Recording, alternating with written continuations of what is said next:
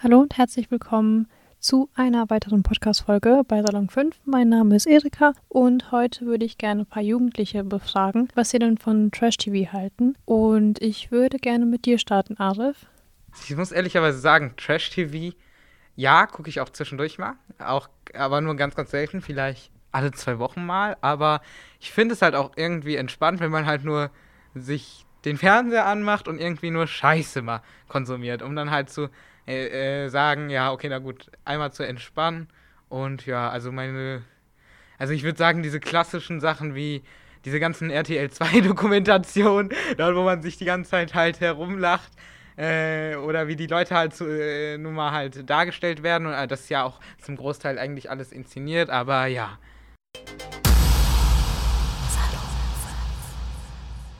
Ich habe schon mitbekommen, dass es einige bei uns in der Redaktion gibt, die nicht wirklich Fan von Trash-TV sind. Und ich wollte fragen, Aline, kannst du das vielleicht näher erläutern? Also ich hatte mit Trash-TV eigentlich nie viel zu tun. Was ich davon mitbekommen habe, war eher, ähm, dass sich Menschen da oft reinsteigern und als Möglichkeit sehen, von wegen, ach, ähm, auch andere Menschen haben Probleme, ich bin nicht allein mit meinem Problem.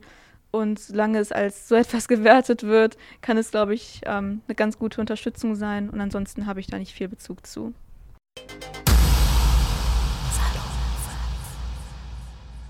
Dann würde mich noch natürlich interessieren, welche Serien denn besonders beliebt bei unseren Jugendreportern sind. Ähm, Göcki, welche ist denn deine Favorite Trash-TV-Show? Meine beiden Lieblings-Trash-TV-Serien sind ähm, Catfish. Das ist so ein altes MTV Viva-Ding, wo die äh, Fake-Beziehungen im Internet aufdecken und dann die Dudes da so voll dumm in die Kamera gucken und sich so denken, what the fuck? Und meine zweite Lieblings-Trash-TV-Serie ist Too Hot to Handle. Weil ich finde das immer voll interessant, wenn die da heulen vor der Kamera. Das darf ich gar nicht sagen.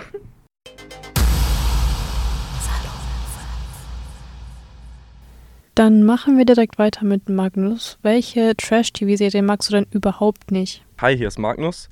Ähm, ich habe nicht wirklich eine Lieblings-Trash-TV-Serie oder so. Ich bin äh, ehrlich gesagt kein großer Fan von Trash-TV.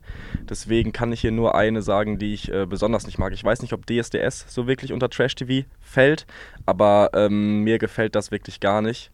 Ähm, ich habe das Gefühl, so also die sagen da, Deutschland sucht den Superstar und versuchen da irgendwelche Talente rauszusuchen, aber ich habe so ein bisschen das Gefühl, dass das eigentlich nur, sage ich mal, Amüsierung ist, wie da Dieter Bohlen irgendwelche Kandidaten wegdisst. So, deswegen, da, da sehe ich mich überhaupt nicht. Deswegen, das ist so ähm, die Serie, sage ich mal, die mir ähm, am meisten missfällt. Matt, ich weiß, dass du keinen Fernseher schaust, aber Kannst du mir denn sagen, was du von den Schauspielern oder den Kandidaten denkst, die bei Trash-TV-Serien mitmachen? Also ähm, ich bin der Matt und tatsächlich gucke ich kaum Fernsehen, also kann ich jetzt nicht viel dazu sagen, aber ich weiß auf jeden Fall, dass Trash-TV immer so für Promis sind, die halt am letzten Fahren sind, die noch halt Fame haben wollen oder so, aber gerade keine Aufmerksamkeit haben, das ist dann halt so ihre letzte Option ungefähr. Und was ich auch ganz oft denken muss, ist an MTV dass sie sehr oft Trash-TV-Shows haben, zum Beispiel ähm, Jersey Shore. Also es ist einer der bekanntesten, die ich kenne. Das ist auch mit mir so verbunden ein bisschen, weil ich Ami bin und so. Ähm, also ich finde es lustig. Ähm, was mir auch noch einfällt, ist Big Brother. Also ich finde das ganz komisch, einfach mit diesen ganzen Kameras. Sie machen, also Promis machen wirklich alles, um halt Geld und Aufmerksamkeit. Also Promis in Anführungsstrichen, Strichen natürlich.